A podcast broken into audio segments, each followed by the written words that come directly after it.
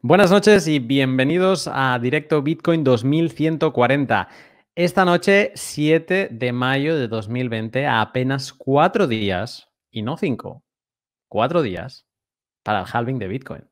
Cuatro días hoy. A lo mejor mañana son cinco o, o dos. Ahora hablaremos de todo esto. Eh, como siempre, eh, un programa bien cargado de, noticias, de secciones. Eh, Cero, ¿de qué vamos a hablar esta noche en la, en la sección de noticias? Hoy estaremos hablando sobre el nuevo mapa del hash rate de Bitcoin, que lo ha publicado la Universidad de Cambridge. el halving, ¿no? El impredecible que va a ser el momento del halving. Y una posible nueva crisis financiera. Casi nada, ¿eh? ¿eh? perfecto. Luego saltaremos con una sección que, que, tengo muchas ganas de escuchar y que os recomiendo a todos, los que tenéis Bitcoin, incluso los que no, que estéis presentes porque se, se plantea muy interesante. Arcad, ¿de qué vamos a hablar esta noche? Pues vamos a hablar de, de un posible, bueno, posible no, un hackeo a una hot wallet. ¿Un eh, hackeo real? Sí. Eh, bueno, luego lo explicaré cómo, cómo, ocurrió. Y vamos a hablar también sobre dos exploradores eh, de la blockchain que, que, sirven para medir la privacidad y para, y para ver las transacciones de forma gráfica. Perfecto. Después de esto y antes de entrar en mercado, si no vamos muy retrasados de, tiempo, ah, os, haré una lectura de, un texto interesante que, ha caído en mis manos. Y luego, obviamente, ah, ya lo estáis comentando en, el, directo, eh, SK dice Bitcoin a 9.900 dólares, pues obviamente después saltaremos a hablar de mercado con Immortal, que nos acompañará un poco más eh, tarde. Si te parece cero, todo tuyo. Muy buenas a todos y bienvenidos al 32 podcast de Bitcoin 2140 junto a Lunatic, Arcad e Immortal. Hoy estaremos conversando en las noticias sobre el mapa del hash rate mundial publicado por la Universidad de Cambridge ¿Cuándo ocurrirá el halving de Bitcoin? Y una nueva crisis financiera se aproxima. En nuestra sección de privacidad hablaremos sobre los peligros de, las hot wallets y herramientas de análisis de la cadena relacionado con privacidad y con entorno gráfico. Y para finalizar, estaremos analizando los mercados. Le, le recordamos a la comunidad que estamos a tres días, 23 horas y 57 minutos del tercer halving de Bitcoin. Y en y en vista que el halving se adelanta, estaremos confirmando la fecha de nuestro programa especial. Los invitamos a que visiten coinhq.tv, la nueva plataforma de streaming cripto 24/7. Visiten coinhq.tv para enterarse de las novedades, nuevos programas, próximos lanzamientos y más contenido. Sin más que agregar, comenzamos. Noticias. El nuevo mapa del hash rate de Bitcoin. La Universidad de Cambridge ha publicado un mapa con la participación por país en el hash rate de la minería de Bitcoin, en el cual China tendría el 65.08%, Estados Unidos 7.24%, Rusia 6.90%, Kazajstán 6.17% y Malasia con 4.33%. Aparentemente China tendría la mayor cantidad del poder, del poder de minado. Sin embargo, hay que resaltar que la investigación se hizo en base a los datos de las IPs proporcionados por las pool btc.com, Poolil y vía BTC. Entre las tres obtienen el 36.7% del hash rate mundial y sacando cuentas, el 65.08 del 36.7% sería 23.88% del hash rate de la red de Bitcoin. Hay que agregar que las pools mencionadas en el estudio tienen como mercado principal a China. Algunas no presentan servidores en Estados Unidos o Europa, a diferencia de sus competidores como Fly2Pool, Antpool, Huobi, OKEX o Slashpool, que están dirigidos más a un mercado global. Y cabe mencionar que el 8.1% del hash rate de Bitcoin es de origen desconocido. En este punto, ¿podemos decir que la minería de Bitcoin está centralizada? Pues aún no.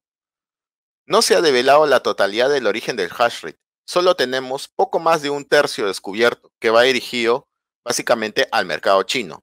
Más del 50% está dirigido al mercado mundial y más del 8% tiene origen desconocido. La centralización de la minería de Bitcoin sigue siendo un mito más que una realidad. Y si a eso le sumamos que no se sabe la procedencia de los capitales que están detrás de las granjas de minería en China, el mito de la centralización se hace aún mayor. La imprescindible fiesta del halving de Bitcoin. Muchos en el ecosistema queremos celebrar la llegada del halving. Es un evento tan importante para el mundo Bitcoin como lo es la Copa Mundial para el fútbol. Sin embargo, no se podrá saber el momento exacto en el que ocurrirá. Solo podemos tener la certeza que será cuando se mine el bloque 630.000. Durante la última semana se ha reportado un inusual incremento de la producción de bloques en la red de Bitcoin. Y es que hace unos días se ha, se ha, registrado una escalada del incremento del hash rate y hace cinco días aproximadamente se dio el último ajuste de dificultad. Teniendo en cuenta estos dos factores, podemos decir que la rápida producción de bloques en la red se debe a que el incremento del hash rate se dio posterior al ajuste de dificultad, que fue en el bloque 628.992. Y al momento de la reacción, vamos en el bloque 629.392, por lo que ya se han producido 400 bloques y restan 1.616. Esto significa que el nivel de dificultad de la red es bajo respecto al hash rate, lo cual provoca una mayor producción de bloques y el ajuste de dificultad en el bloque 631.008 será mucho antes de lo esperado y no en las dos semanas habituales. A su vez, esto hará que el halving se adelante. Hace unos días teníamos agendado el programa especial por el halving para el martes 12. Ahora con el reloj ajustado, el programa podría adelantarse para el lunes 11. Estaremos confirmando. Esto no es consejo financiero. Tenemos datos importantes sobre la historia de las dos últimas crisis mundiales en el 2001, el presidente de la Fed, Alan Greenspan, ordenó un rescate bancario y financiero, además de bajar la tasa de interés a 0%. Posterior a ello, las bolsas de valores sufrieron un colapso. Cayeron 51% aproximadamente. Durante el 2008, Alan Greenspan repitió la misma receta y las bolsas cayeron 59%.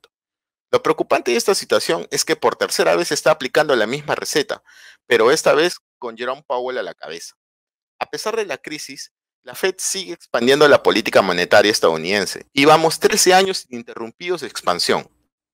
El rescate esta vez ha sido mucho mayor. El impacto de la crisis es global y casi ningún país se ha librado de la cuarentena provocada por la expansión del virus, lo que deriva en la paralización de la economía y ha presionado a casi todos los estados a imprimir billetes para combatirla. Y medio mundo le ha pedido dinero prestado al Fondo Monetario Internacional. Una caída de las bolsas americanas similar a lo que ocurrió en 2001 y 2008 podría ser fatal y estamos en ese camino, sin freno de mano, rogando a que los científicos encuentren la vacuna antes que la economía colapse una vez más.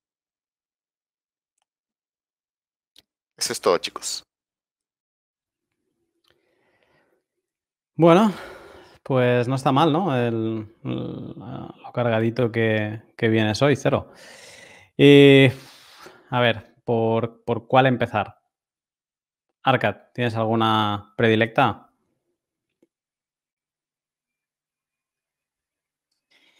Bueno, eh, bueno, a mí me llama mucho la atención el tema de, de porque como he vivido, estoy expectante, ¿no? Eh, y luego, sobre todo, a ver qué va a pasar con, con, cómo va a reaccionar el mercado y, cómo lo va a tomar la gente, ¿no? Así que, bueno, estoy expectante por ello. Y bueno, con respecto a la noticia de la minería, la verdad que es una información bastante interesante, sobre todo para todos aquellos que hablan de la centralización y, todas esas cosas. Y bueno, no sé qué, más puedo comentar. Eh, estoy expectante por el, por el halving y preparado para vivirlo por primera vez en mi vida. Sí, ah, a ver, tema halving. Eh, está muy bien todo esto que está pasando porque de hecho hasta hace relativamente poco el halving iba a ser el 13. Eh, esto estoy diciendo hablando de memoria, pero a lo mejor hace un mes el halving iba a ser el día 13. Ahora el halving hasta hace nada iba a ser el día 12. Y ahora estamos hablando de que va a ser el, el 11, ¿no? Por lo que dice Cero. Eh, a mí me sale que realmente aún está sucediendo el, 12.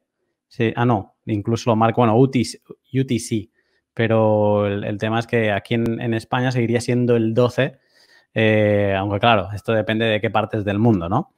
Y, ha estado muy bien, pues eso, ¿no? En las charlas que hemos tenido nosotros en, privado, pues intentar eh, definir eh, en qué momento va a suceder y no se puede definir, ¿no?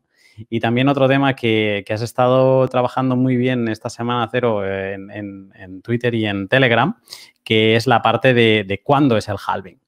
Sabemos que cada 210.000 bloques eh, hay un halving y ahora estamos a punto, a punto de ver el 630.000, pero ¿cuándo es el halving? ¿En el 630.000 o en el 630.001 o en el 629.999?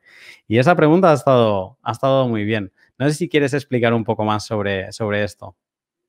Ah, bueno, eh, justo comentábamos con, un amigo, ¿no? Lunatic y yo, entre los tres conversábamos, eh, Lunatic, y un amigo y yo, eh, sobre cuándo iba a ocurrir. Este amigo nos comentaba que estaban planeando una fiesta, un party, ¿no? un web party. Eh, pero salió el tema, ¿no? De cuándo iba a ocurrir. Eh, primero dijimos 630.001 y nos olvidamos del bloque Génesis, que es el bloque cero, que también se toma en cuenta. Entonces, si, contamos de 0 a 9, son 10 dígitos, 10, 10 números. Entonces, sería de 0 hasta 209.999, son 210.000 bloques. Entonces, eh, ahí, había que hacer el reajuste. Entonces, eh, ¿cuándo ocurre realmente el halving? En el bloque 630.000 es donde ya se hace la recompensa en la mitad. Y la mayoría ha, caído en, una pregunta casi capciosa, ¿no? Pero en realidad no la era porque muchas veces nos olvidamos del bloque Génesis. Ahora aquí en unos minutos tengo las cifras finales de la encuesta. Vamos a ver. Vamos a ver cuánto nos ha... Buenas noches, Inmortal. Hombre, buenas noches, ¿qué tal? Llegaste. Hombre. Bien, bien, aquí comentando la pregunta engañosa que hizo Cero. no fue engañosa. a ver, tenemos las cifras finales. El 35.3% ha dicho que el halving ocurre en el bloque 630.000 y el 64.7 ha dicho que ocurre en el 630.001. Entonces, la mayoría se equivocó. Hmm. Es, eh, y voy a hacer una, puntualización, porque además esto lo, tuvimos que trabajar. Ya, yo ya admito que con cero nos equivocamos totalmente en privado, porque no teníamos en cuenta que el bloque Génesis es el cero, no el 1. Entonces, obviamente, pues de cero más eh, esos 210.000 bloques eh, son eh, pues 209.999 y así pues en adelante. ¿Y qué significa eso? Que en el 629.999, cuando se mine ese, bloque, será la última vez donde se generarán 12,5 bitcoins por bloque. Mientras que cuando, o sea, justo momento después, cuando se empiece a buscar el 630.000, los mineros ya estarán luchando por 6,25. Y cuando se mide el 630.000, se habrá otorgado a algún minero eh, esa reward ya partida a la mitad de 600, hay de 6,25 bitcoins. Creo que así se acaba de explicar. Entonces, también otra pregunta interesante que nos hacía este amigo es, vale, si esto es así, ¿cuándo se celebra el halving? ¿Cuándo se ha minado el último bloque de 12,5 o en el primer bloque de 6,25. Entonces fue como, buena pregunta. Realmente eh, da la sensación que, no lo sé. Eh, es, como la, es como la celebración de, Año Nuevo, ¿no? ¿Qué quieres celebrar? ¿El fin de año o el, el nuevo año? Entonces, ya depende de ti, depende de tu elección. Eh, mm. Pero es que este es un poco más complicado porque no es como el tiempo, ¿no? Que tiene momentos fraccionados, ¿no? Entonces, sí. y son instantes, son muy rápidos. En cambio, acá, eh, halving es, son, estamos hablando de números enteros y, y no son momentos tan, tan rápidos. Entonces, y además mm. es impredecible porque supongamos que, como bien lo decías al inicio, ¿no? Eh, puede ser antes el halving o puede ser después. Puede ser de que en vista que ya va a llegar el halving, todos empiezan a apagar sus máquinas porque de ahí se viene el reajuste de dificultad. Va a ser brutal, ese reajuste de dificultad va a ser bestial, es verdad. Entonces, eh, y, demora en, en producir ese siguiente bloque. demora dos horas. se quedan con los cuerpos hechos, así que no hay que adelantado. otra, otra pregunta que nos hicieron es que querían hacer una cuenta atrás como en Noche Vieja. No, no te, jamás. Ir, como, ir contando hacia atrás de 10, 9, 8. Bueno, eso es imposible aquí, por esto mismo que, que estás diciendo tu cero. Entonces, digamos que hay que encontrar la manera de, de celebrar, pues seguramente el primer bloque con, la emisión reducida a la mitad será el, momento de, celebrar y, en ese tiempo, en ese lapso de tiempo, eh, desde el 629.999 hasta el 630.000, pues en ese momento de espera, que pueden ser 10 minutos, pero pueden ser 2 minutos o pueden ser 5 horas. Entonces, eh, puede ser interesante. Sé que Bitcoin Magazine va a hacer un especial 21 horas non-stop eh, para el halving. Claro, con 21 horas seguro que aciertas y en algún momento eh, pasas por encima del halving. Pero yo lo pensaba, ¿no? El otro día cuando estábamos organizando nuestro directo de halving, digo, es que eh, a mí me marcaba en aquel momento que iba a ser a las once y media de la mañana del martes, hora de España. Y digo, bueno, quizá es, interesante de alguna manera conectarse en ese momento, decir, hola, ya estamos, hemos cruzado el halving y, aunque luego nos conectáramos por la noche, pero es que claro, ahora mismo estamos yendo a las 2 de la mañana, creo, de hora de, de España.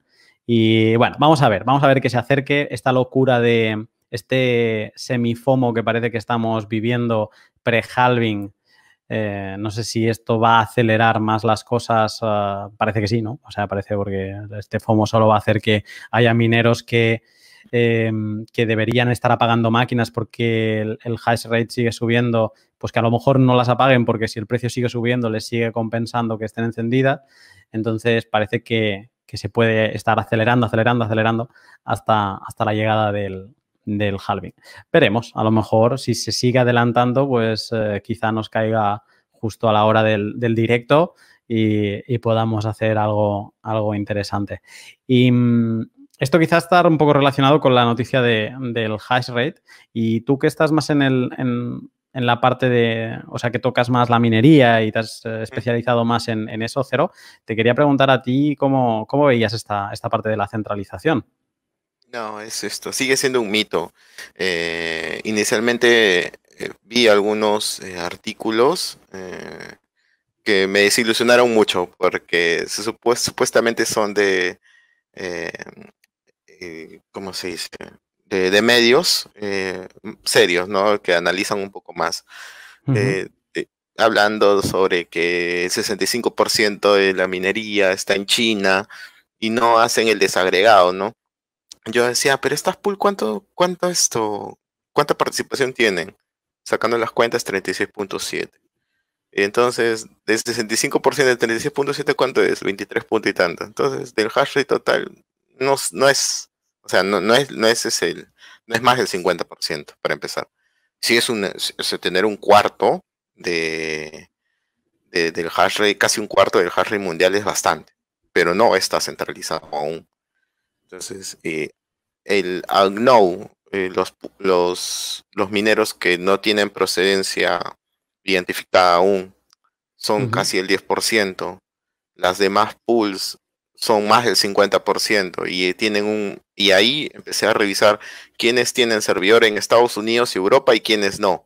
Entonces, de las tres mencionadas en el, en el informe, eh, vía BTC me parece que no tiene eh, pools eh, para Europa y Estados Unidos. En las otras dos sí, pero entonces, ¿de qué me estás hablando? Me estás cegando y veo que la mayoría de sus de, sus conexiones son vienen son provenientes de China, a diferencia de Fly to Pool, de de, de OKEX, Huobo, incluso Binance, que son más globales, ¿no? Entonces, mm. eso explica mucho, ¿no? Por qué los números votan, votan esas cifras. ¿Qué tal está haciendo Binance con su pool? Ah, no, no lo he revisado del todo, pero tiene 2% me parece de, de hash rate. en unos minutos te pasó el, dato para que lo puedas compartir. Bueno, de, de 0 a 2 no está mal, porque de hecho es algo como muy, muy nuevo, si no me equivoco, ¿no? Eh, no, no, para nada. han entrado muy bien y eso significa que eh, muchos mineros han aceptado o le están adoptando como pool.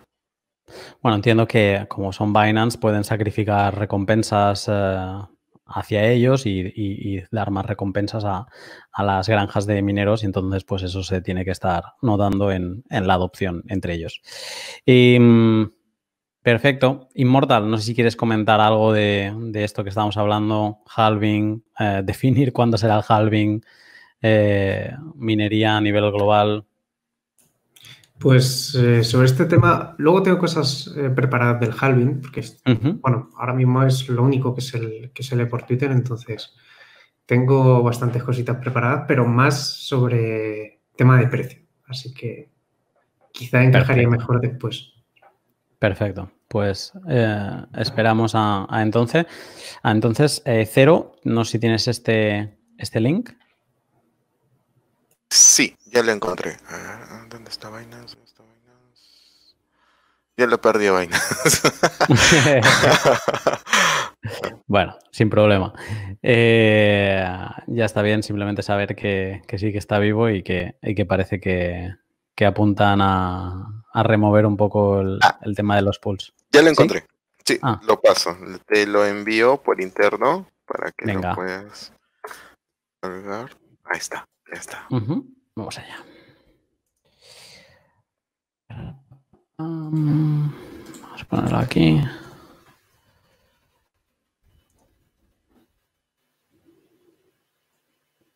Tenemos que buscar Binance, no entiendo. Sube, sube, sube, ah. por favor. Sube, sube, sube. Hacia arriba. Hacia arriba. Más, más, más, más. 24 horas. Ahí está. Binance 2.8. Pues sí. Aquí está Pooling. Que hablé con Alejandro en su día. Bueno, hace no, muchos programas.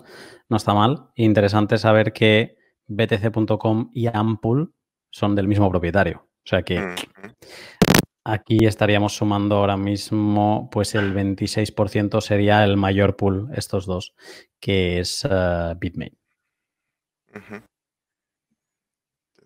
Interesante.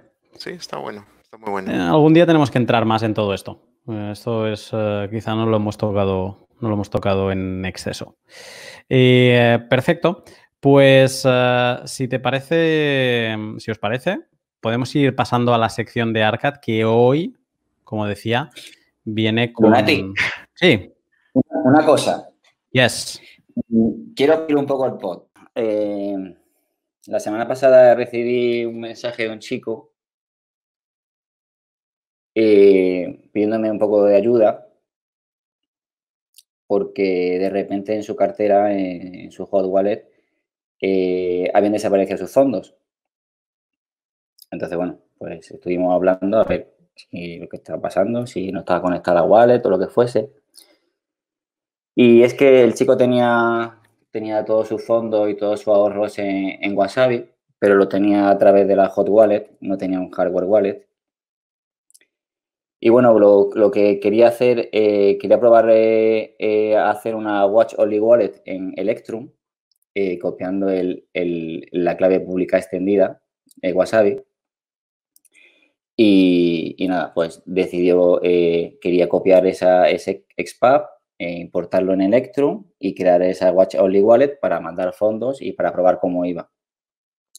Si, os fijáis, cuando abrí una, wallet en, en, Wasabi, eh, hay una parte que pone avanzado y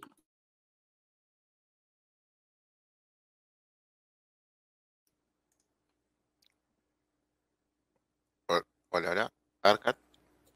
Arcad, has roto el pot otra vez. Oh. ¿Se oye? Ahora sí, te escuchamos. Ahora. ¿Dónde me he quedado? En Wasabi cuando hable, abres la pestaña esta que estabas explicando. Vale, sí, la de Wallet Info. Entonces ahí te viene la clave pública extendida, eh, te viene la Derivation Path, te viene todo eso. Entonces, eh, bueno, si pones el password y le das a, Show Sensitive Keys, te va a salir la clave pública, en la clave privada, ¿vale? Entonces, este chico eh, introdujo el password y, bueno, a la, vista, a la vista de la pantalla, pues se veía la clave privada también.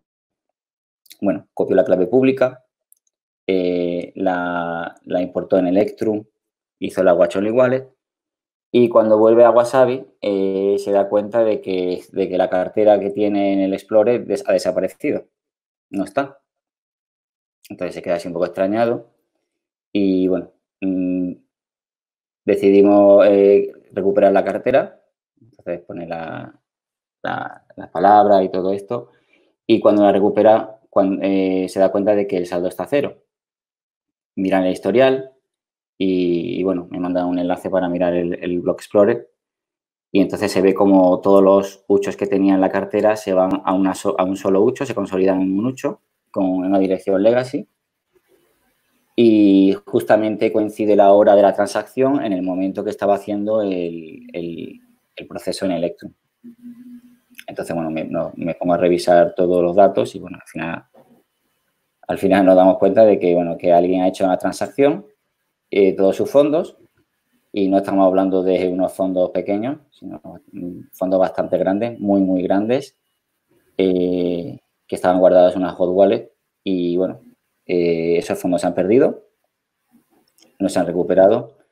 no sabemos cuál ha podido ser el modo operandi, creo que puede ser por haber instalado algo y haber tenido malware en el ordenador pero bueno, no, no, no, sabría decir qué es lo que ha pasado, pero podría ser alguien que tuviese acceso a, acceder al ordenador tanto en la de lo que salía la pantalla como porque cuando desaparece esa cartera en Wasabi, mm, eso es como si alguien lo, hubiese hecho, ¿no? Entonces, bueno, mm, teoría puede ser que alguien haya, haya tomado control de la máquina, que haya estado atento a eso pero no sé, me, parece, me parece eh, raro de que esa persona esté justo en el momento que iba a hacer esta persona este, este proceso y, se aprovechara para, para, hacerse con los fondos. La cuestión es que esos fondos están a día de hoy en la misma, en la misma dirección, eh, no se han movido. Y, nada, es, realmente es una, es una lección eh, de que una hot wallet es una hot wallet que que si en el tema de Wasabi, si se utiliza una hot wallet, pues sería para hacer CoinJoin y solamente para hacer CoinJoin y luego pasarlo a una hardware a lo que sea, o crear o abrir eh, Wasabi en Tails o abrir Wasabi para mezclar en, una máquina virtual, lo que sea. Y siempre estar pendiente de, que la máquina que se utilice, pues que no sea una máquina que sea de uso diario, que, utilicemos para todo, que instalemos de todo, que, que hay que tener mucho cuidado porque realmente el, palo que se ha llevado este chico es bastante grande. Yo me quedé un par de días así poco tocado porque te lo planteas y dices, madre mía, todo el proceso que de, ahorro y todo este tiempo y perderlo en, un solo paso, pues la verdad que es un problema grave. Eh, y nada, mm, eh, utilizáis un hardware wallet que, que la gestión de, guardar vuestros huchos con vuestro Bitcoin es fundamental, que no confiéis en una, en una hot wallet al 100%. Eh, y que tengáis cuidado con el ordenador, que, yo siempre recomiendo de que todo lo que se haga en Bitcoin que sea en otra máquina y que esté alejada de vuestra identidad y que, y que, bueno, que tenga una cierta medida de seguridad y que siempre que hagáis algo, que lo hagáis eh, con conocimiento de causa, que está muy bien Bitcoin, que hay mucho software, que, que gusta muchas veces probar cosas nuevas y hay que saber antes de, actuar. Eh, no sé si queréis comentar algo de, esto que ha pasado. Sí, eh, quiero. Y quiero hacer un recap de lo que has dicho. O sea, porque es, gordo, ¿eh? una persona que podríamos... Esto es como la, la pesadilla la peor pesadilla que puede tener todo Bitcoiner. Y es eh, que tú accedes y decides hacer algún tipo de cosa donde, ah, pues mira, estoy en Electrum, me quiero pasar a Wasabi o estoy en tal, o incluso estoy en, eh, no me quiero pasar a ninguna wallet, simplemente quiero hacer una copia de seguridad en, papel de mis, eh, de mis private key, de mi semilla, de lo que sea, ¿no? Y, lo estás haciendo un display en, pantalla y, y, en este caso, pues, eh, pues fue como muy inmediato, pero ponle que, que te levantas un momento, que vas a hacer la cena, vuelves y dices, ¿qué pasa aquí? Que no veo mis fondos. Lo miras y tus fondos han desaparecido. Ojo, ¿eh? Y además que el volumen era alto. O sea, no estamos hablando de... Sí, que cuando le hacen un hack a Binance, dices, bueno, y encima luego Binance y te lo cubre de, sus, con sus beneficios, pero aquí estamos hablando de un usuario. Que quiero decir que no, no, es que vaya, no es que puedas cubrir esos, porque dices, bueno, es igual, no pasa nada, tal. Eh, ojo, ¿eh? Es, es para tomarse muy en serio el, todo el tema de la privacidad, todo lo que tú trabajas semana a semana, en, ya no solo en, en, tu sección aquí, sino en todos los posts y en todos los escritos que haces. Al final, eh, privacidad es protección, no es solo paranoia. Al final, la protección y la paranoia van de la mano, pero que es, es muy importante. Es, A mí cuando me explicaste que para el, el pod de, hoy esta iba a ser la historia, me dejaste eh, con el estómago removido, ¿eh? Sí, de, hecho estuvimos hablando y, nos quedamos los dos así como replanteándote, te replanteas cosas. Y, es como, joder, siempre estoy tildándome a mí mismo de, demasiado paranoico, ¿no? Pero no, realmente no. Es decir, eh, cuando tú eres tu banco, es que no te queda otra que ser paranoico. Y al final te das cuenta de que todo lo que se hace y todo lo que, lo que la gente comparte, como por ejemplo, pues hacer eh, abrir las carteras en Tails y todo eso que hacemos, al final no son, no son cosas que, con las que jugamos y probamos a ver qué pasa, ¿no? Son herramientas que tenemos ahí para, para tenerlas en cuenta. Sobre todo si tenemos una hot wallet. No podemos, o sea, hay que tener mucho cuidado con eso, muchísimo cuidado. Mm. Porque... Sí. Perdón, adelante. No, que, hay que tener cuidado con eso, tanto en la seguridad como, en el tema de, la privacidad, de que, nadie debe saber que tiene Bitcoin, de que, de que nadie tiene que estar cerca tuya cuando manejas algo relacionado con Bitcoin en una casa, en un restaurante, en, una cafetería o lo que sea, y que ninguna precaución es, es, eh, suficiente. O sea, que hay que tener muchas, muchas veces en cuenta eso. Hmm. Eh, sí, eh, no, sé qué iba a decir yo ahora, pero es que sí, es que lo sigues pensando y... Mira, hay una sensación, eh, bueno, yo he sufrido este año en, mi empresa, tuvimos un robo, ¿no? Y la sensación que, tienes al día siguiente cuando accedes a, tu lugar de trabajo y ves que lo han, que lo han violado, ¿no? Que básicamente es eso, ves todo removido, ves tal eh, es una sensación de como algo conocido, pero que te sientes extraño, ¿no? En, tu, propio, en tu propia empresa. Y después de, pensar, ¿no? Y, pensar en esa persona y un poco la, situación, ¿no? Es que es algo que nos puede pasar a todos. Yo es que lo pensaba, digo, es que me puede pasar a mí. Eh, pues te hace que tú te sientes delante de tu ordenador y tengas un poco esa misma sensación que cuando a mí me entraron a robar. ¿no? Es un poco de, sí, es mi ordenador, es mi pantalla, pero lo siento extraño, porque no sé mm. quién, quién puede estar mirando.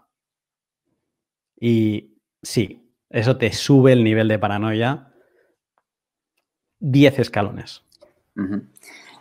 Hoy estaba releyendo el, el, libro de 1984 de Orwell en el que la gente en casa pues están súper vigiladas con, una especie de, pantalla que le observan y que le escuchan, y que tienen que darse la vuelta o hablar en voz baja, ¿no?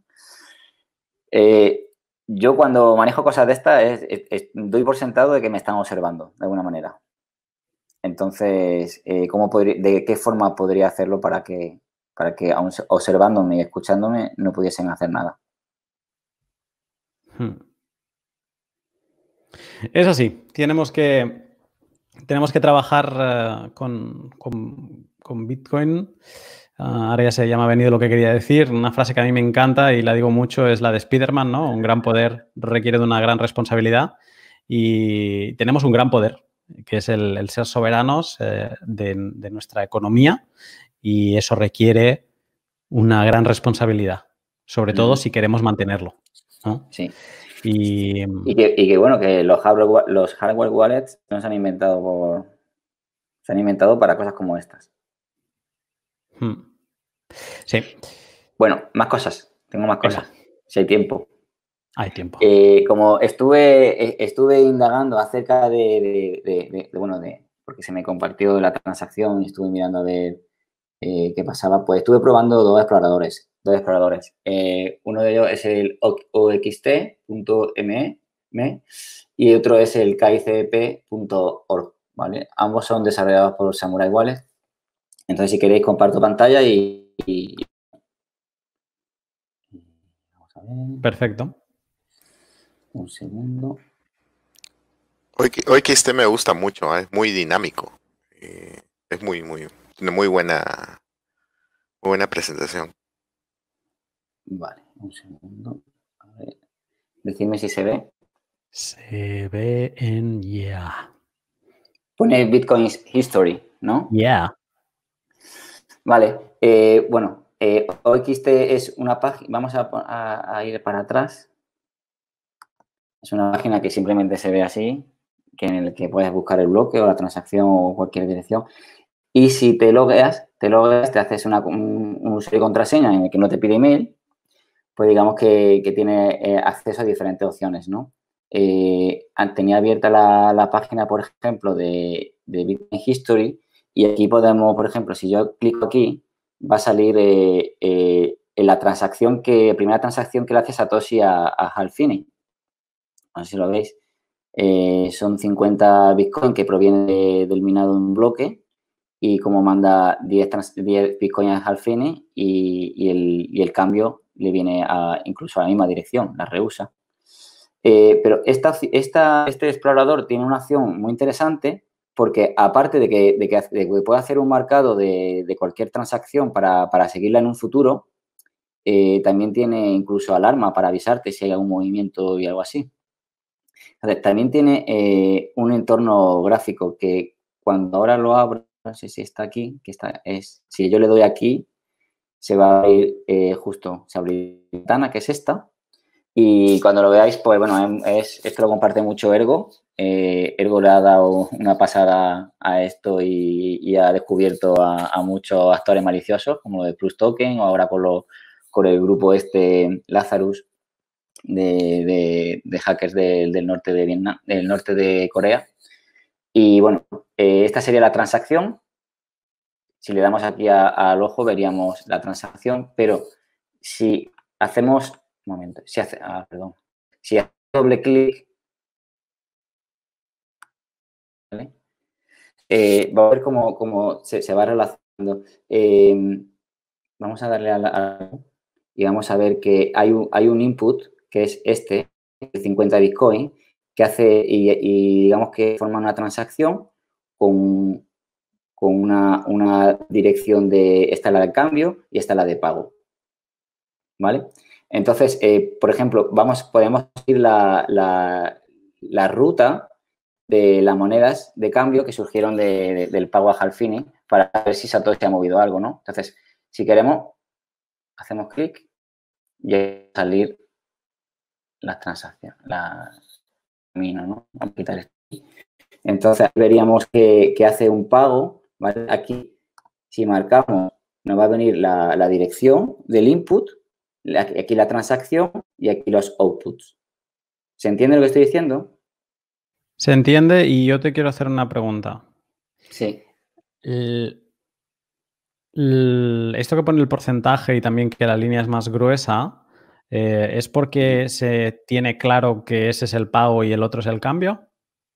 Eh, es, el, gordito es, eh, digamos, más grueso es la dirección de, cambio. No.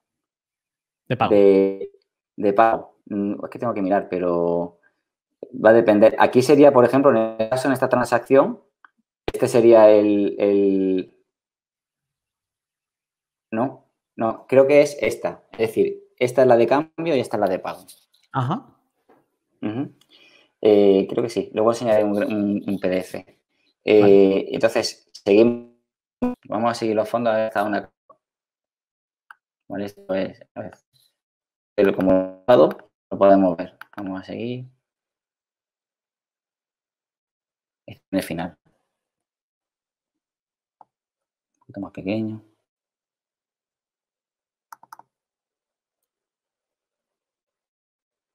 Vamos a ver que al final tiene, no tiene salida. Se ve claramente de que de que movió ¿Vale? Si le damos aquí, vemos que, que, que aquí está unido todas estas transacciones a otro, a otra, recompensa de, por bloque minado.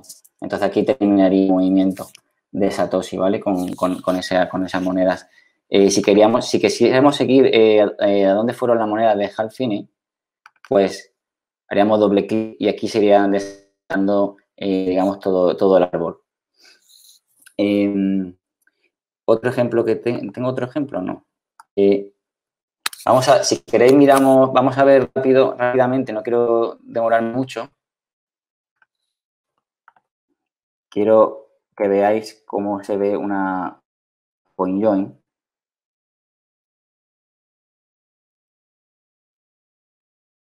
Va a ser espectacular. Sí, es precioso. A ver, vamos a coger, a copiar aquí la transacción por esta copiamos, la pegamos aquí.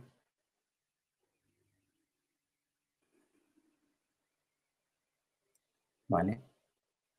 El gráfico. Que estaba un poco más, más lento porque tengo un ordenador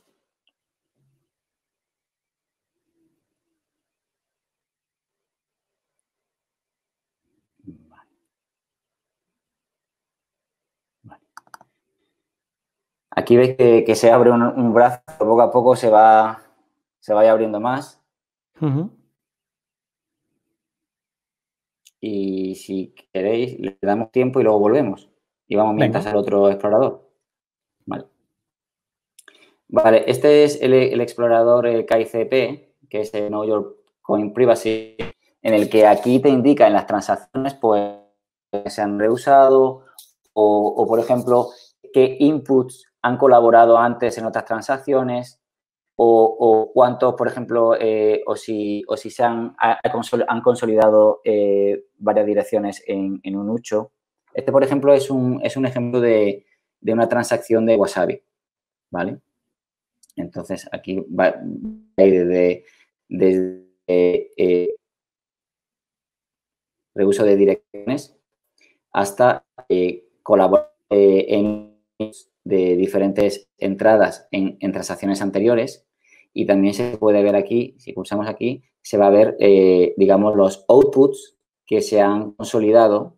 A ver si... Vale. Los que se han consolidado en otro. Aquí vemos que el, el output 88 y el 118 se han unido en uno, ¿vale? En una transacción. Y aquí podemos ver cómo hay, hay esta personalidad disponía de estos buchos y la en otra transacción. Eh, es un poco difícil de, comprender al, principio, yo todavía no lo he cogido del todo. Eh, aquí te vienen, digamos, las entidades que, son anónimas y si algún, algunos números con los colores coincidiese, eh, que se asociarían algunos con la misma entidad. ¿Ok? si, quisiéramos, si quisiéramos el rastro de, tenemos que dar aquí al clic y se abriría la siguiente transacción con la que estuviera relacionada.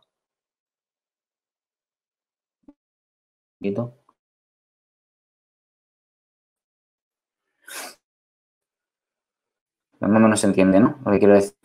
Eh, aquí, aquí tengo un ejemplo de cómo sería una transacción en Whirlpool, ¿vale?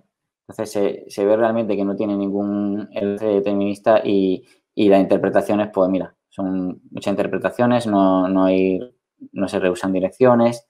Eh, pero lo interesante de aquí es qué pasaría si seguimos eh, este input antes, ¿no? Aquí podemos ver realmente, eh, podemos ver todos los, los, huchos que entraron al texto. Vemos también la transacción que se pagó para entrar al pool y también vemos el sobrante. Este es el sobrante, si os fijáis. Entonces, eh, ese sobrante podemos seguirlo. De hecho, lo he seguido en, en OXT a, través de forma gráfica y me he dado cuenta cómo se ha unido a, diferentes eh, sobras de otros Whirlpool, de, otra, de otros pool, de otras transacciones de CoinJoin en Whirlpool, han consolidado para entrar en otras. Entonces, digamos que esto, ya se ha dicho antes, es un problema de, privacidad grande, es unir, digamos, diferentes eh, em, eh, sobras tóxicas de huchos que no entran en el, en el CoinJoin. Eh, si luego son unidas para, entrar en otros CoinJoin, pues realmente es, es contraproducente. Entonces, digamos que hay una forma muy buena de, analizar gráficamente y, seguir el rastro de muchas monedas. Eh, voy a abrir. A ver si ha cargado esto. Es una pena que no cargó. No. Pero básicamente se abriría un árbol súper gigante eh, eh, de, cientos de transacciones y sería un árbol así y que luego cuando, cuando se relacionan con los huchos, cuando luego se gastan, se abren otros árboles y la verdad que es muy interesante y, se puede, digamos, se puede rastrear cualquier transacción. Mira. Se abre, se abre. Se está abriendo. Exactamente. Parece una nave de Alien ¿eh? sería lo mismo. Requiere bastante procesamiento de imagen, ¿ah? Necesitamos tu ordenador de, de minero, con todas esas tarjetas gráficas. Ah, tengo uno con una 2070 para Cyberpunk 2077. hasta que no se forma, se vería mucho más rápido, se vería mucho más, más gráfico. Pero esto sería una transacción de CoinJoin en el que, en el que he bajado duro para a Plustock o a otro tipo de entidades. Todo el mundo Creo Arcad, no sé si soy yo, pero creo que te estamos perdiendo. ¿Me oyes? Ahora sí. Yo sí. ¿Me oyes ahora? Ahora sí. Ahora sí me oyes. Sí. Vale, he dejado de compartir. Eh, te digo que, cualquiera, gracias a la blockchain de, Bitcoin, puede ser analista de la cadena.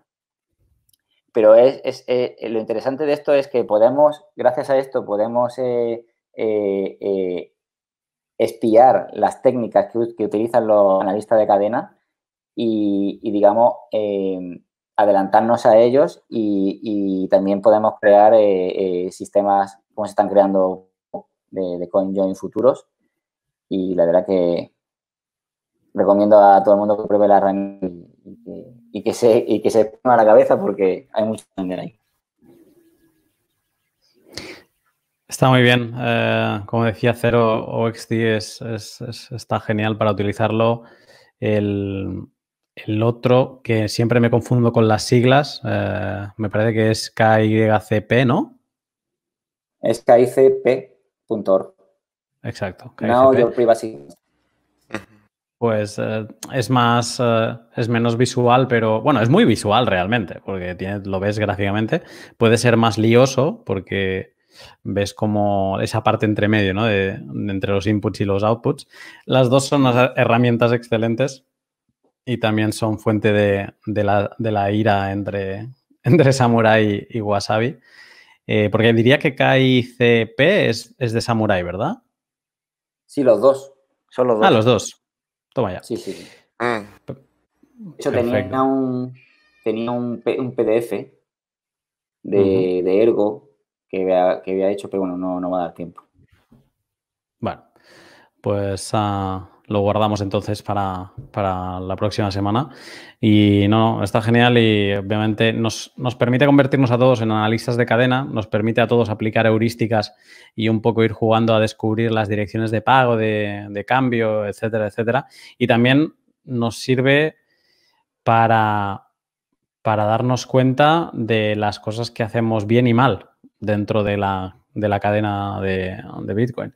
Yo en, bueno, en unas semanas eh, publicaré también un podcast sobre esto, sobre heurísticas, y es básicamente esto, ¿no? Las suposiciones que aplicamos viendo esos movimientos para intentar clusterizar, agrupar diferentes grupos de, direcciones y cuando ya los tienes todos agrupaditos, que sabes que todos deben ser de, la misma propiedad, pues intentar desanonimizar fuera de la blockchain a través de, de técnicas como web scrapping y demás intentar ponerle una identidad a, esos clusters. O sea, es importante que nos familiaricemos con esto si ya entramos dentro a ese nivel de, paranoia para, para, entender qué es lo que ven los espías que buscan, eh, pues básicamente desanonimizarnos. O sea, espías maliciosos y no otros usuarios de, Bitcoin.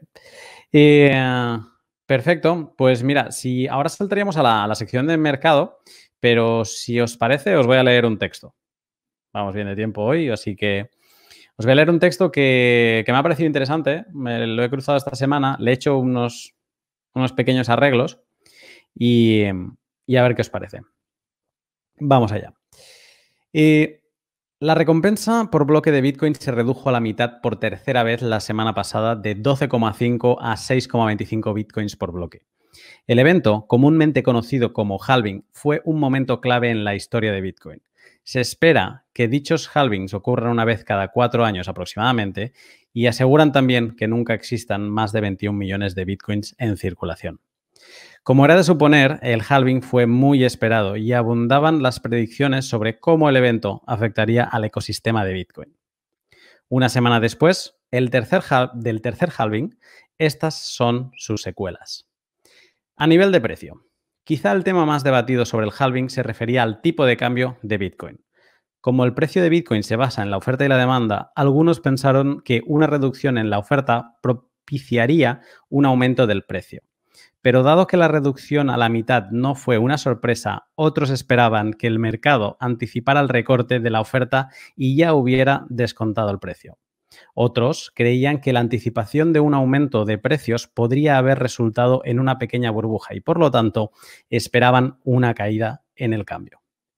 Ahora, una semana después de la reducción a la mitad, está claro que el precio no se ha movido sustancialmente, al menos no en tal medida que sea obvio que el halving sea el causante. Al rondar una cifra similar que en el momento del halving, el tipo de cambio aumentó en un par de puntos porcentuales, pero eso no es inusual para Bitcoin. Sin embargo, se puede argumentar que el aumento de los precios como resultado del halving ocurrió antes del evento y que la reducción a la mitad realmente se anticipó y se calculó.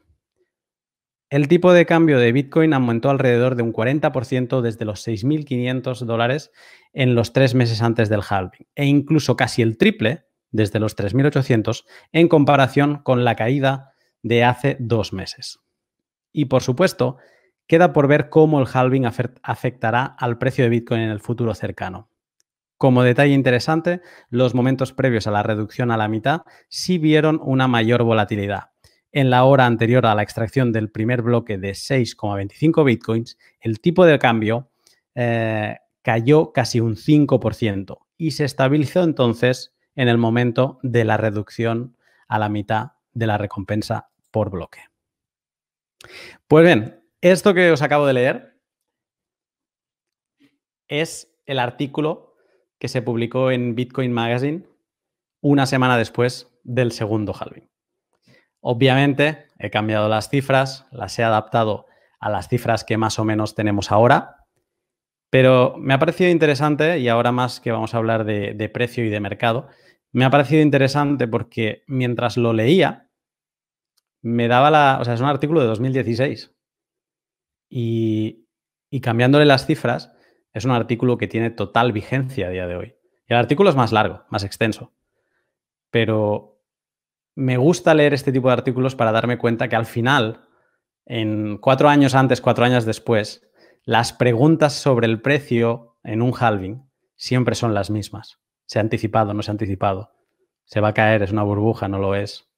Eh, ¿Qué pasará después del halving? ¿Moon o no moon? Y, eh, está bien por un momento, me ha gustado al menos, eh, ponerse en, en esa persona en 2016 y bueno, pues él ya lo ha pasado, ¿no? O sea, es un ejercicio de imaginarnos que ya hemos pasado ese tercer halving y que, bueno, pues que a lo mejor el precio ya pues habrá llegado a un punto en el halving y, que de aquí a unas semanas estaremos en ese punto, ¿no? Y, de ahí con, cuatro años hacia adelante hacia, hasta, el, hasta el cuarto halving. No sé si queréis comentar alguna cosa sobre esto. El momento en el que se escribe ese artículo y lo que se está escribiendo ahora es calcado es tal cual. El mensaje es el mismo, la retórica es la misma, no ha cambiado nada. Eh, seguimos, yo insisto, insisto mucho en esto. Seguimos ciegos frente al dólar. No valorizamos a Bitcoin sobre su sobre el poder adquisitivo que viene ganando. Muy poco se, se habla de ello. Entonces, eh, pero sigue, pero ahora la, la realidad es otra. Ya no estamos en, 2016, que vivíamos una aparente calma, con mercados financieros saludables, con todo yendo viento en popa, sino estamos en medio de una crisis mundial. Eh, nadie sabe qué va a pasar hasta que se encuentre la cura, hasta que se disipe la enfermedad. Y con los, con los bancos centrales y los países imprimiendo a lo loco. Así que hay mucho dinero circulando y ¿dónde irá a parar? Es lo que no sabemos. Mm, es una buena diferencia al halving de hace cuatro años y a, este. De hecho, es una buena diferencia con Bitcoin en general, porque otro momento de, impresión no tan elevada, pero un otro momento de rescates, etcétera, fue justo en el momento de, incepción de, Bitcoin, ¿no? En 2009. 2008 white paper, 2009, o sea, crisis eh, financiera de 2008, eh, digamos que Bitcoin es la el primer rescate a la economía eh, que vive Bitcoin. Claro, eh, porque es post-rescate cuando aparece Bitcoin. Entonces, este sería el primero. Y a ver cómo reacciona. Muy buen punto. pues, ah, pues nada, dicho esto, bueno, no sé si queréis añadir algo más, pero si no, Inmortal, podemos relacionarlo, ir directamente al, no al futuro, sino a la actualidad, eh, saber qué está pasando con Bitcoin. Ah, mientras estamos aquí hablando, alguien decía antes 9.900, eh, ¿hemos llegado ya a los 10.000 o no? Pues eh, en estos momentos no, y creo que no lo hemos llegado a tocar. Puede que en algún exchange sí. De hecho, en, en los futuros del CME sí hemos tocado los 10.000. Pero tanto BitMEX como Binance creo que aún no lo han tocado. Lo voy a ver en... No, se ha quedado como a 25 dólares. Sería gracioso que no, que no llegara a dumpear, pero no creo. No creo. ¿Y qué está pasando? Bueno, eh, creo que lo más fácil de identificar es que es el FOMO pre-halving, ¿no? Es la narrativa más, más sencilla ahora mismo. Pero bueno, eh, si queréis, eh, pongo de primeras el, gráfico que tenía aquí listo. Voy a compartir ahora pantalla. Voy a compartir. Eh, vale. Un momento a ver si encuentro. Vale, y comparto pantalla.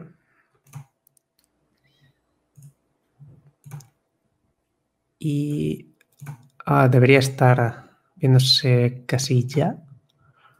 Ah, te aviso, te aviso. Te confirmo en el momento que está. Todavía no hay. Ya está. Ok. Pues eh, este es el famoso gráfico, ya le eh, hemos visto en dos o tres ocasiones por aquí. Y es una simplificación de, las tres fases, por decirlo de alguna manera, que hay entre un halving y otro, ¿vale? Eh, un poco para coger, bueno, no hay mucha manera de perderse porque por ahora solo ha habido dos halvings y vamos a por el tercero. Entonces, eh, aquí marcamos el segundo halving y aquí tenemos en el que vamos a entrar en, cuatro días.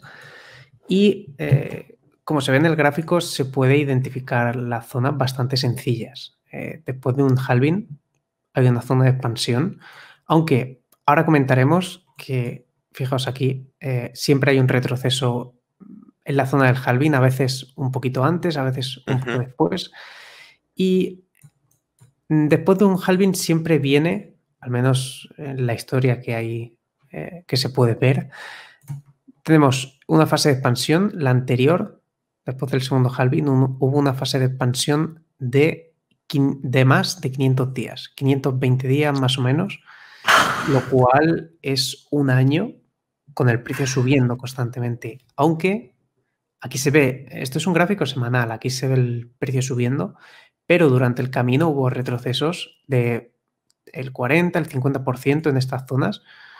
Así que cuando veamos el precio subir muy fuerte y veáis una caída del 50%, tampoco os asustéis porque se ha, se ha demostrado, eh, se puede ver, como en otras ocasiones, en esta en particular, de hecho voy a poner las pelas para verlo un poco mejor, como en tendencias alcistas tan larga, de más de un año de duración, suele haber retrocesos así. Fijaos, este por ejemplo que tenemos aquí es del 40%.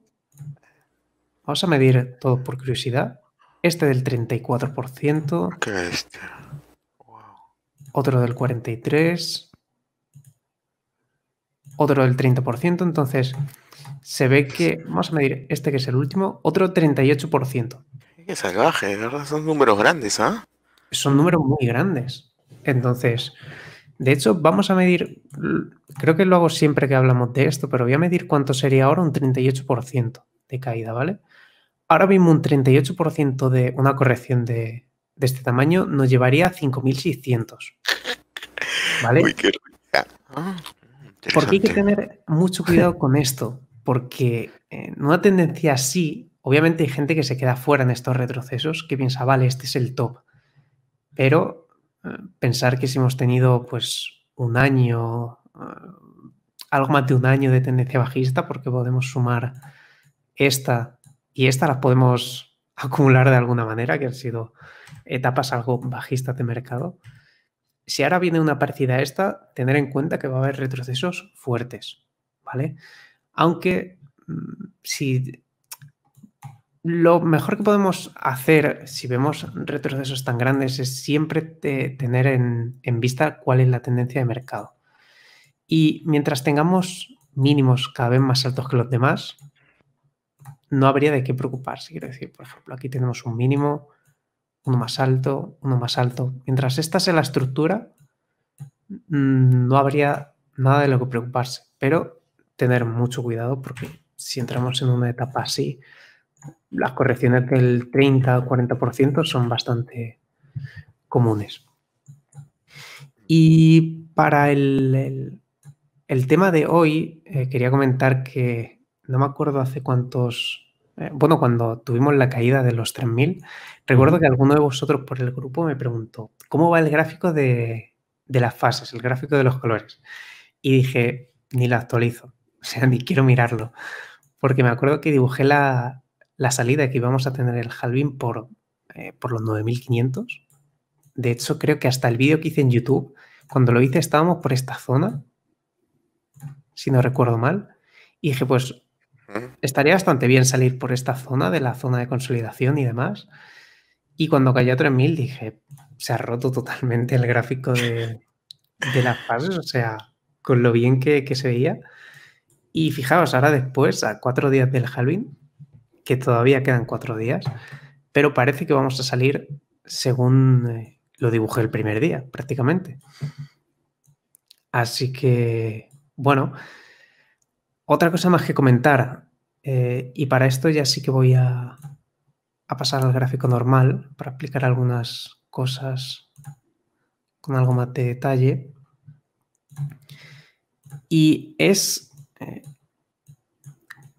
creo que eh, la mayoría de gente, y el otro día me lo comentaba alguien que veía el pod, no me acuerdo del nombre ahora mismo, de que había mucha gente esperando al, retroceso pre-halving o post-halving para comprar. ¿Qué pasa? Que ese retroceso no está llegando. Si ahora mismo vemos la tendencia, desde que formamos el, el mínimo, en los 3500, no ha habido ningún retroceso significativo. De hecho, la estructura de mercado no se ha roto. Fijaos, los mínimos cada vez son más altos que los anteriores. Entonces, esto creo que a la mayoría de gente le ha dejado fuera. Y por eso se está viendo ahora mismo tanto FOMO, porque la gente que, bueno, yo recuerdo bastante narrativa de cuando estábamos en 100.000, vamos a comprar en 5,5K, eh, en 3.000 también, pero esos precios no están llegando, quedan pocos días para el halving y mucha gente, hay mucha gente que ha vendido su Bitcoin en estas zonas bajas, lo cual no hay mucho que comentar, y gente que quiere eh, recomprar o añadir. Y no están viendo ningún retroceso. Y esta estructura me recuerda un montón a la que vimos en la zona de... Eh, voy a poner el gráfico diario. La tendencia alcista que vimos en, en verano me recuerda un montón a esta tendencia porque prácticamente no hubo retrocesos. Fijaos, después de este movimiento de la típica vela de mil dólares, no hubo retrocesos por abajo y por aquí. Estos días atrás tuvimos una vela prácticamente igual de mil y pico aquí en esta zona y no ha habido retrocesos para comprar por debajo. Entonces, mm, sinceramente, espero que el precio siga subiendo en el futuro cercano, simplemente porque la gente está esperando a comprar más abajo y cuando todo el mundo espera algo no suele pasar. ¿Tú cuando ves que la narrativa giraría? Donde la narrativa diría, Buf, sí, sí, ahora solo compra porque esto solo, solo sube. Uf, es que es complicado, pero eh, yo lo único que añadiría a esto es que cuando algo se hace, es un conocimiento, ¿cómo decirlo? Algo que todo el mundo sabe, por ejemplo, un patrón de hombro, cabeza, hombro. No me mm. suelen gustar porque como todo el mundo sabe cómo funciona el patrón, ya no funcionan, ¿vale? Eh, la mayoría de cosas en, en análisis técnico funcionan porque poca gente sabe utilizarlas. ¿Vale? Si todo el mundo ve lo mismo en el gráfico, se van a anticipar y ya ese patrón no va a salir. Pues con el, eh, la teoría o la narrativa de eh, vamos a tener una caída pre-halving, como es algo popular y algo que se ha visto como que la gente decía súper seguro, pues es algo que ahora no está pasando. Entonces, mm, bastante cuidado con estas cosas. Y bueno, ya lo siguiente a comentar es un poco de la estructura de hoy.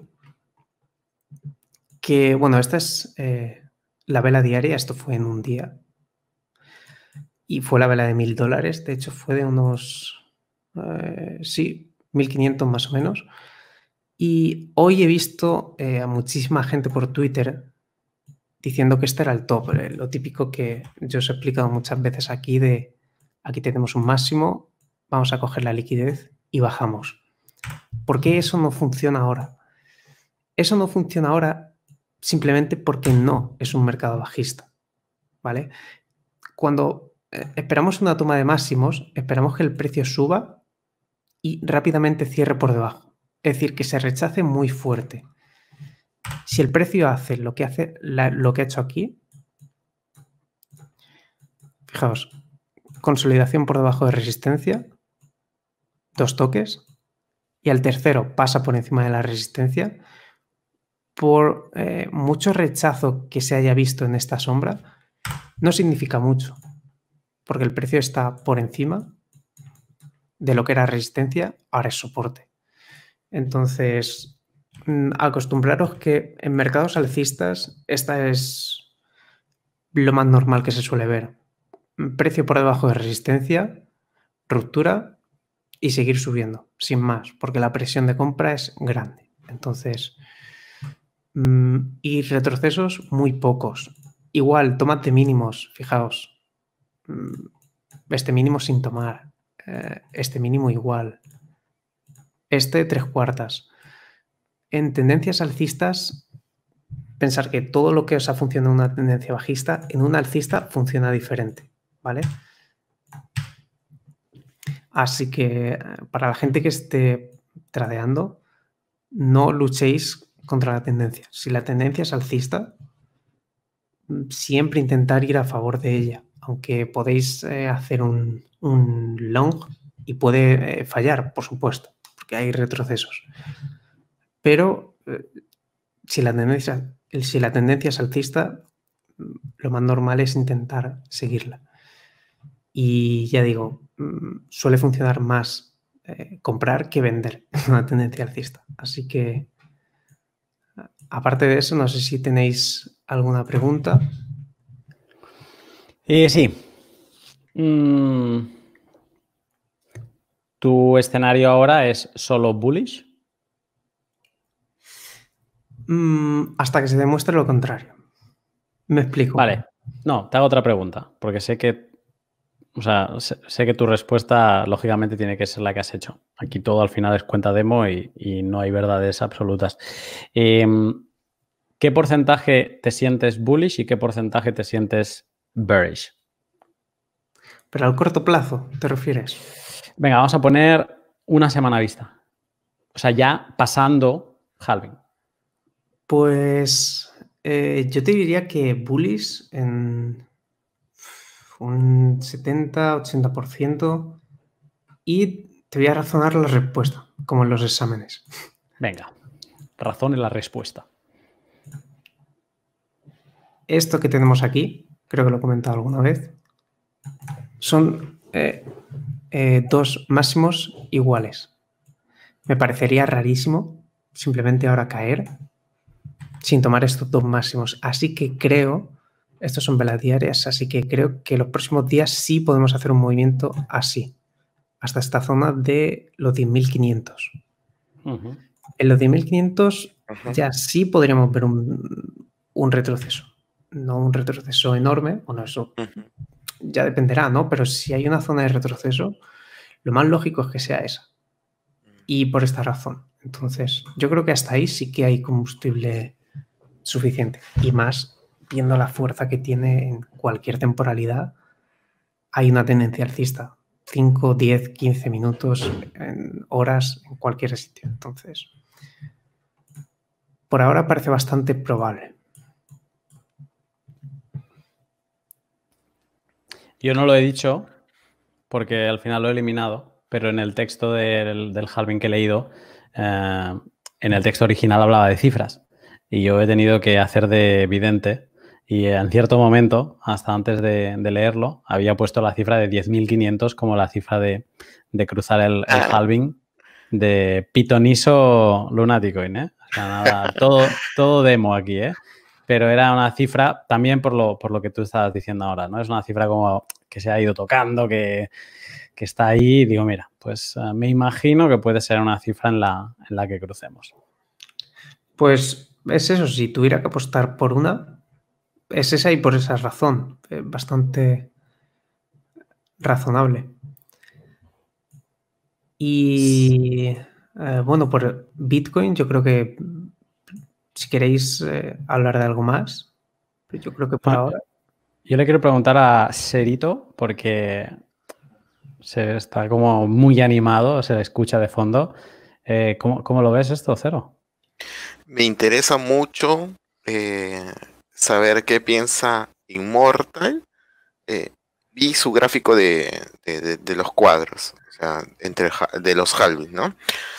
Eh, hay una hay una final de, uno de los cuadros del celeste, creo que es, o al inicio del celeste, empieza con una bajada. ¿Cuánto, tú crees que esta vez haya bajada de nuevo? ¿Cuánto más o menos 30%, 20%, 50%. ¿De cuál? Ah, del retroceso de, después del halving. Ajá. Uf, es que es bastante complicado, no sé, creo que un retroceso del 30%, una cosa así, no encajaría nada mal. Pero bueno, la gran pregunta es cuándo. Claro, porque es, es, un poco más saludable porque si estamos subiendo, subiendo, subiendo, subiendo, subiendo constantemente, en cualquier momento va a ser un crack. claro, la cosa es que el mercado, eh, no me acuerdo cómo era la frase, el mercado se puede mantener irracional más de lo que tú te puedes mantener rentable, ¿no? Era algo así. Que las tendencias alcistas, aunque parezca que el precio no puede seguir subiendo, sí, sí puede seguir subiendo, aunque veáis, yo qué sé, ver si a 99, eh, estocástico a no sé cuánto, puede seguir subiendo. Entonces, eh, cuidado con eso también. Ah, y sobre el gráfico de fases, decir también que eh, cuando le puse por Twitter estos días atrás, mucha gente me comentó que el, voy a ponerle un momento. Había mucha gente que me comentaba que por qué la zona de expansión, esta que vamos a empezar ahora, no sería más larga que esta porque parece que la tónica es que la expansión cada vez, aunque sea de menor porcentaje, sí suele ser, eh, suele durar más tiempo, ¿no? Y eh, quiero decir que en el gráfico este, estas tres eh, cajas son solo orientativas, ¿vale? No están basadas en nada. Aquí, por ejemplo, en la parte alta da 200 mil dólares, pero no es para nada algo que yo haya dicho, pues esta cifra por tal. Es simplemente orientativo. ¿Vale? No. Ah, A mí me importa mucho esa bajada, la bajada, me. Sí que la. que la estudio, estoy que la miro, en qué rato, en qué momento atacarlo. ¿Quieres comprar más barato de cero? Siempre. Pero si ya compraste en 5000. Pero nunca está de más, un poquito más de Bitcoin. un poquito más de, de carnesita. Exacto. Vale.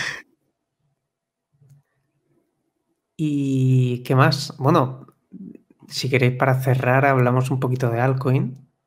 Dominancia la ha reventado, ¿eh?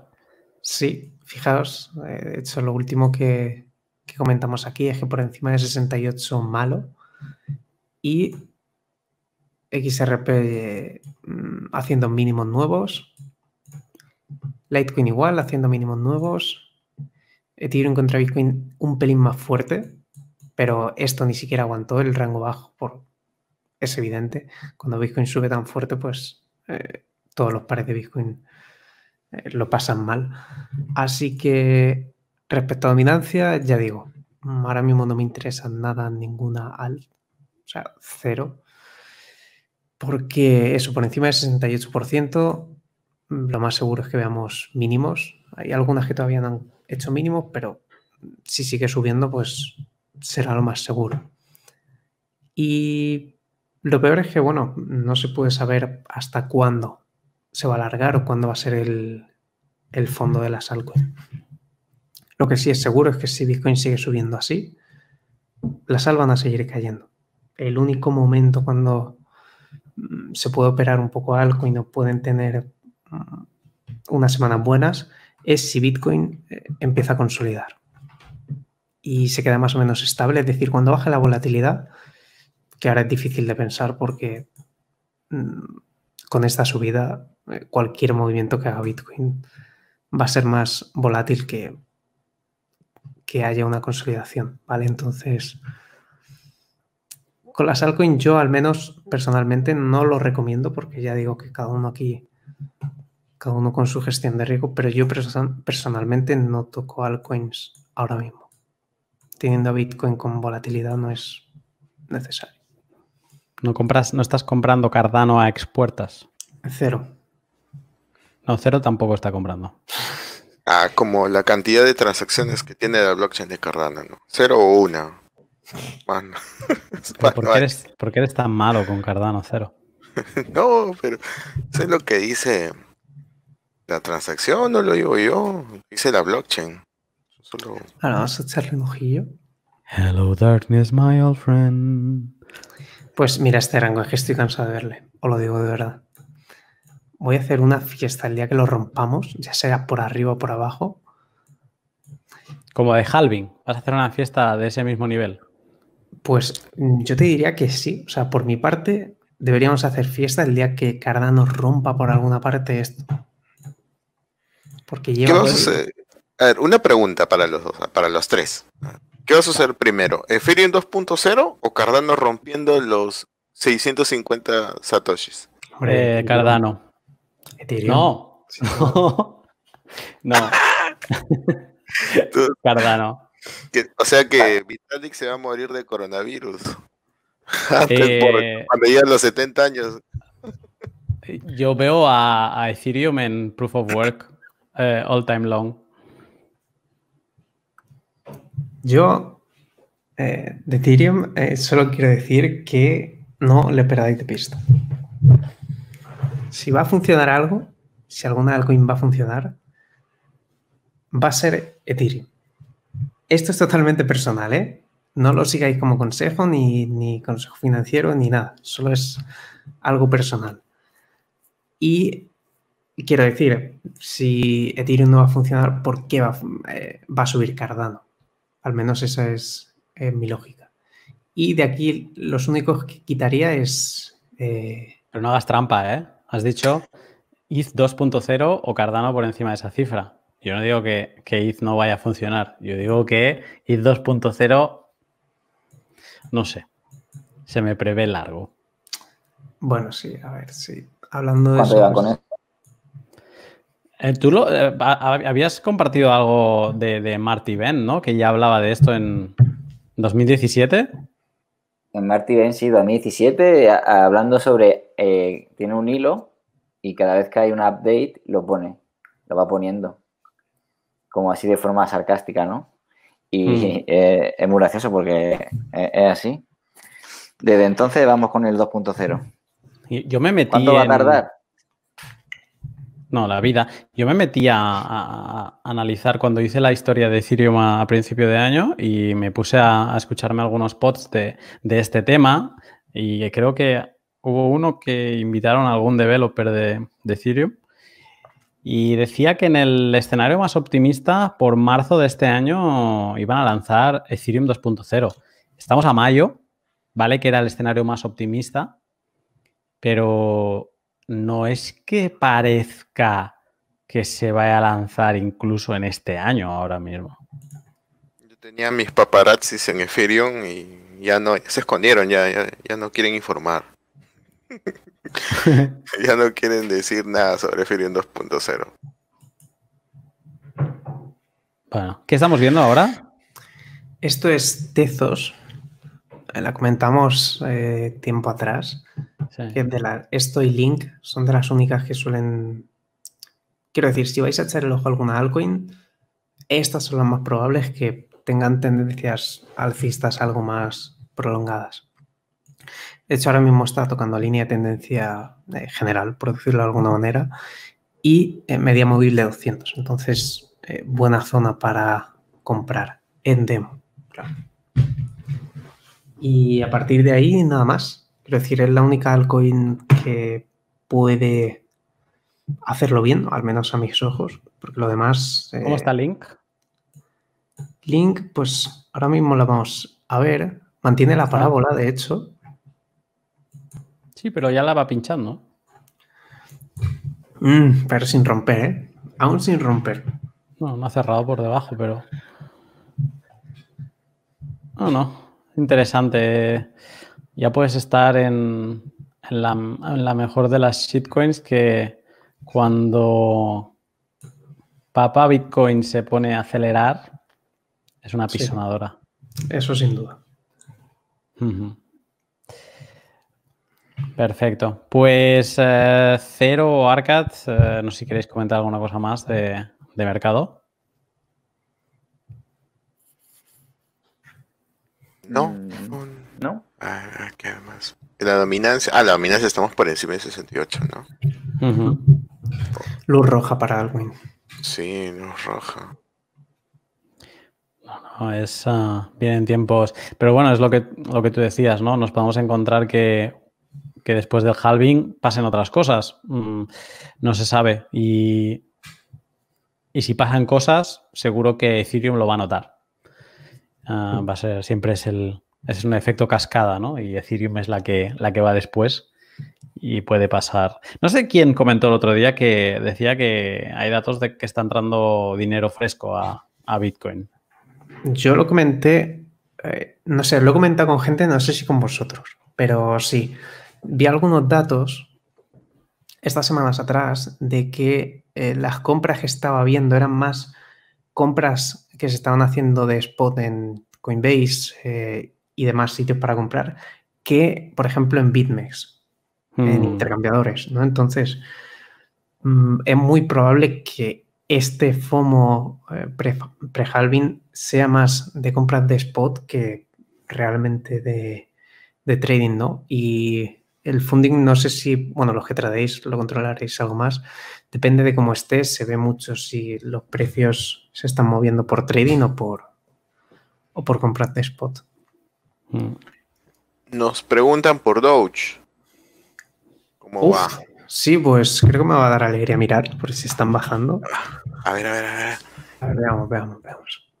Es una sorpresa entrar aquí porque entro solo cuando estoy en directo con vosotros. Ahí la tienes, ¿eh? Mm. de valor. Stablecoin. sí, es un stablecoin. Ahora que quieren prohibir las stablecoins, no pasa nada. Tenemos Doge. Ah, por supuesto. Bueno, pues se mantienen 27. Qué aburrimiento, madre mía. ¿Hay halving de Doge? ¿Alguien sabe estas cosas? Wow. Buena pregunta. Yo, yo sé que es emisión infinita, Doge. Mm, no, no creo que haya halving. Voy a buscar. Halving Dogecoin. Contra un artículo de Telegraph que habla, a ver. Nah. Sandro nos dice que no. No. No, porque es un scam. No veo nada. Cero. Ahí, cero, inmortal. Em, me ha dolido ver a Link en tu columna de la derecha y Doge. ¿Cómo se llama esa basura de esa basura de la India que estuvieron comprando? Eh, que subió mucho en estas, estas semanas, tres ah, semanas. Ah, sí, creo que sé cuál dices. Una eh, ah. o una cosa así. Sí, sí, una cosa así. Es una cochinada de la India que solo, solo funciona en India nada más. Es alucinante. Con todo el coronavirus subió, ¿ah? Esas son cosas que simplemente, bueno, cosas, monedas que simplemente pumpean las ballenas sin más. O sea, no, creo ni siquiera que haya gente real comprando eso. Mm. Em, he encontrado un post de Bitcoin Talk que, que uno un personaje, una persona, pregunta, ¿Does anyone know when Dogecoin halving is coming? O sea, ¿alguien sabe cuándo Doge, el, el halving de Doge viene? Respuesta escueta y rápida, ¿eh? Never. Y luego le hace una repregunta en plan, pero ¿doesn't it dive half on every full moon? o sea, ya se pasa de listo en esa pregunta, dice como que no, no cae cuando hay luna llena o algo así. Segunda, cuarta respuesta, never. Eh, no, no, no hay halving. O sea, Dogecoin es el, es el otro Honey Badger. Das, uh, pumpea cuando le sale de las narices. De eso debería aprender la Reserva Federal. Pues es emisión infinita y mira, es estable. Entonces, ah, Ahora que dices eso, Fer, me has recordado, hoy he visto, no, es que no voy a encontrar el tweet, alguien que comentaba que mientras la Fed eh, está imprimiendo como locos, justo tiene lugar el, tercer halving de Bitcoin, ¿no? Es como mm. al mismo tiempo en el mundo, como dos monedas totalmente diferentes están haciendo cosas totalmente diferentes. Una imprimiendo y la otra reduciendo. Es Exacto. ahí justamente iba mi argumento, ¿no? ¿Por qué seguimos valorizando a Bitcoin con dólar? Si el dólar se imprime como si fuera basura, cualquier cosa. Entonces. Hombre, porque yo creo que es simplemente porque es lo que ahora mismo se mide, ¿no? Al fin y al cabo es con lo que compras, ¿no? A ver, puedes comprar con Bitcoin, pero no sé si me entendéis. Sí, sí. Sí, sí, te capto, es que estamos en la transición. Pero cero tiene un factor aquí interesante y alguna vez lo hemos comentado, no sé si lo hemos llegado a ver, pero estaría bien que para la semana que viene, si pudieras mirarte el gráfico Bitcoin oro y ver en qué momento de eso, porque estamos hablando de dos assets, eh, pues eh, con un. Ahora, de hecho, tendrán un stock to flow similar, Por lo tanto, estaría bien ver, eh, pues eso, qué, ven tus ojos que no ven los nuestros sobre, sobre una comparación con, un... de casi de entre iguales, ¿no?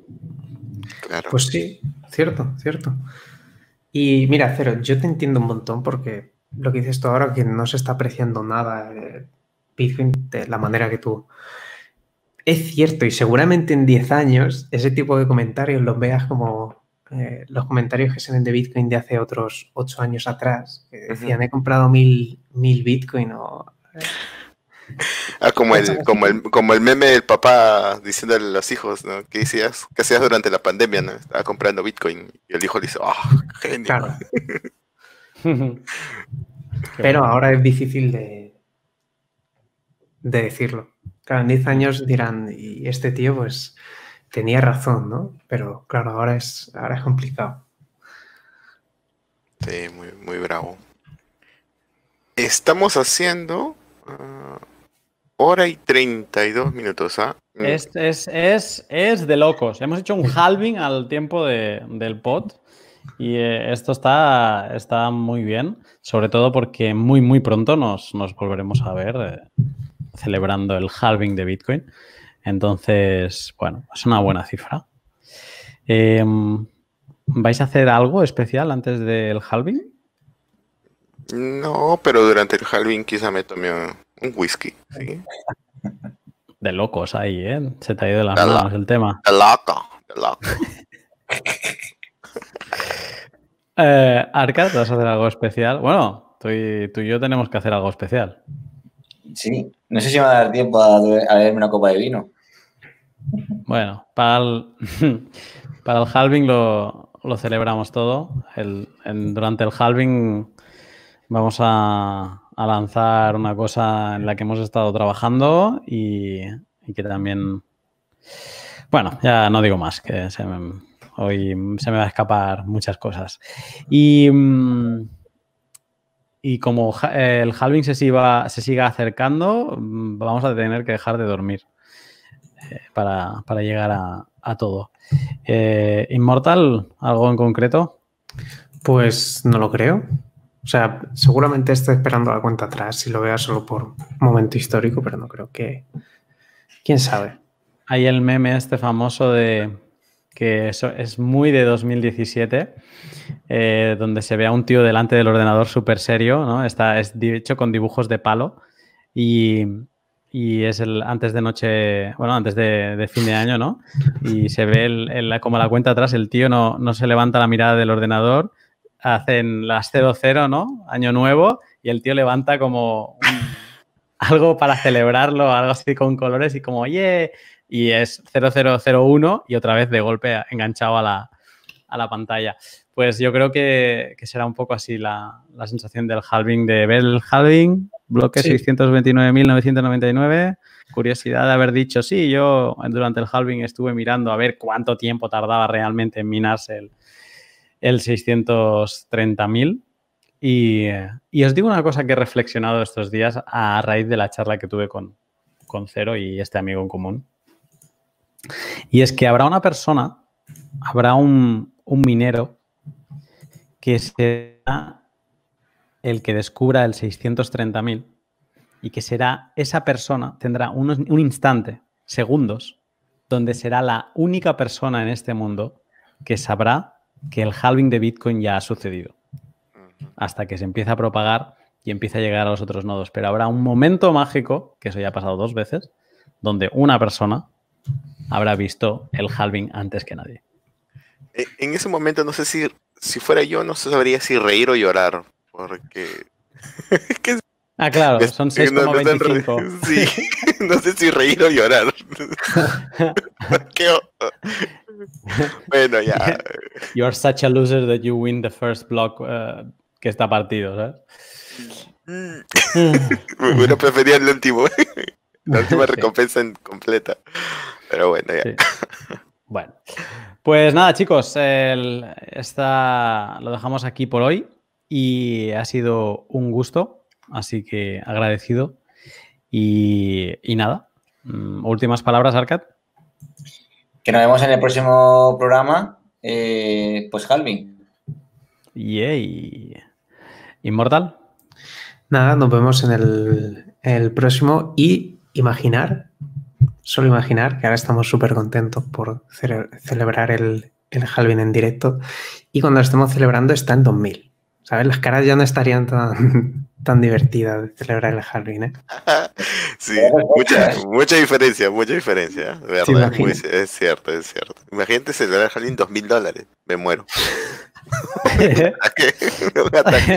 Sobre todo porque antes a los 10.500 eh, tú decides comprar. Y entonces a los 2.000...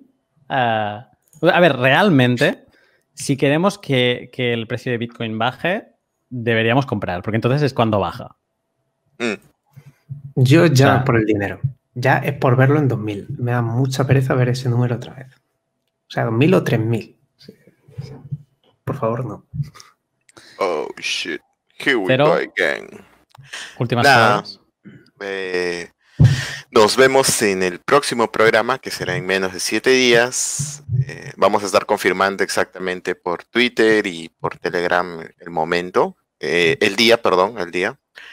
La hora, la misma. La misma hora, ¿verdad, Lunatic? Solo para... Sí, bueno, si quieres hacemos, lo decimos aquí en antena, pero eh, sí, yo, yo creo que sí, pero bueno, si acaso lo comentamos después y, y, lo, y lo, gestionamos. Em, ¿Te parece cero o no? Si no te parece, no, ¿eh? No, no, no. tú mandas al final, tú eres aquí el veterano, será tu segundo halving. Pues sí, qué bueno, de verdad. ¿Cuánto más viviré? No sé. Bueno. espérate, a lo mejor tienes que llegar aún al, al del lunes. Sí, primero hay que, hay que, vamos por partes, vamos por partes. Primero lo primero. Tú, si ves a esos cuatro hombres que levantan ataúdes en el hombro, que te saludan por la ventana de tu habitación o de tu casa, no les abras. No, les meto un balazo. No, no molesten, espérense hasta después, la otra semana, la otra semana. Perfecto. Pues nada, eh, ha sido un, placer y os saludamos camino al cuarto halving de Bitcoin. Hasta la semana que viene. Un saludo. Adiós. Adiós.